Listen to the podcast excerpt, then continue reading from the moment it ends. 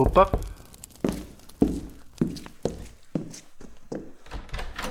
Ah, é você outra vez.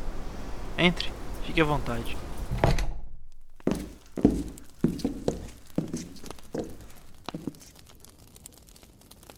Hoje eu tenho outra história para você. Apenas relaxe, abra sua mente e deixe que o seu coração seja tocado.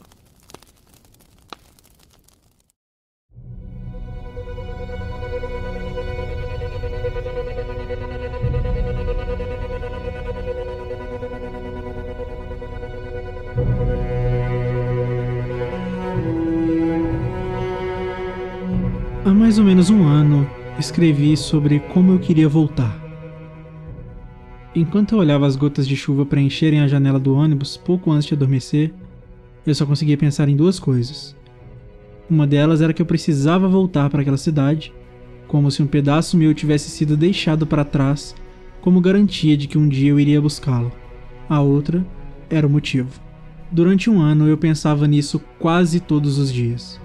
Em alguns, assim que acordava, em outros, pouco antes de dormir.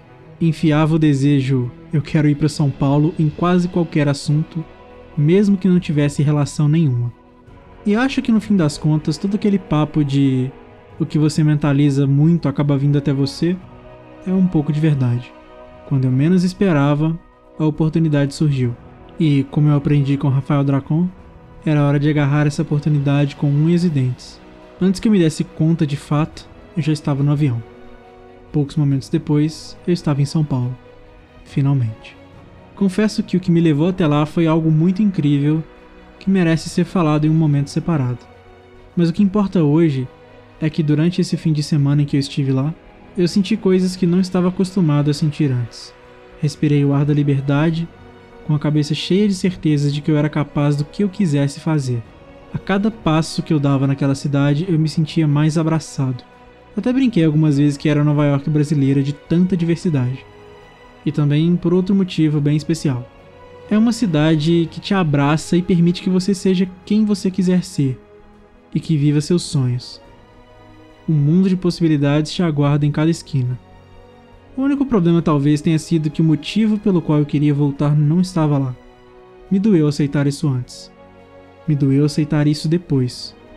Como eu disse da última vez, confesso que, mesmo sabendo que você estava longe, eu esperava esbarrar em você virando alguma esquina ou gritando seu nome porque te vi do outro lado daquela avenida famosa.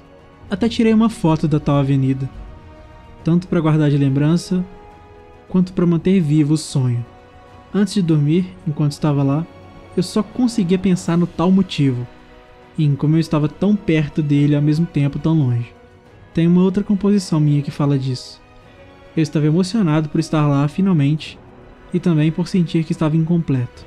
Eu realmente tinha deixado um pedaço para trás e era incapaz de encontrá-lo de novo. Doeu.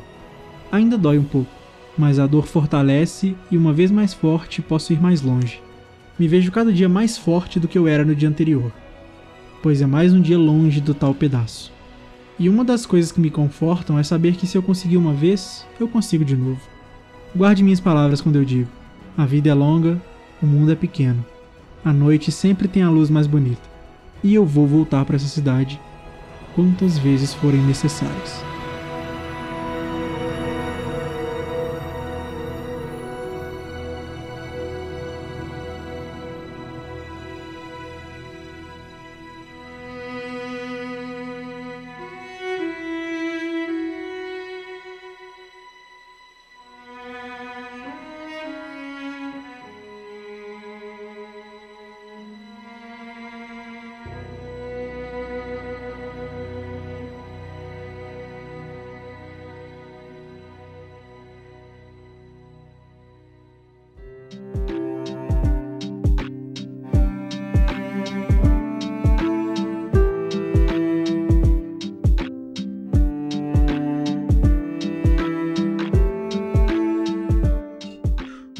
Olá, eu sou o Bruno Garofalo e esse é o podcast Contos Perdidos. O texto que você acabou de ouvir chama-se Eu Voltei, publicado em novembro de 2019 e é um sucessor espiritual do texto de semana passada, o Eu Vou Voltar.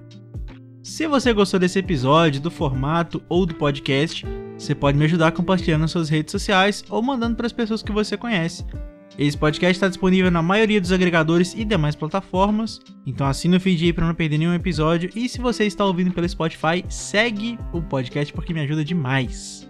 Se você tem críticas, sugestões, qualquer tipo de feedback, ou tem um texto de sua autoria que você quer ver nesse formato, você pode entrar em contato comigo pelo e-mail contosperdidospodcast.gmail.com ou pelo Twitter, arroba garofalobruno, que a gente conversa e faz acontecer. A capa desse podcast foi feita pelo Gui Simões, a trilha que você está ouvindo agora é do Augusto Diniz. E é isto. Muito obrigado por ter ouvido, um abraço, até a próxima e vai na boa.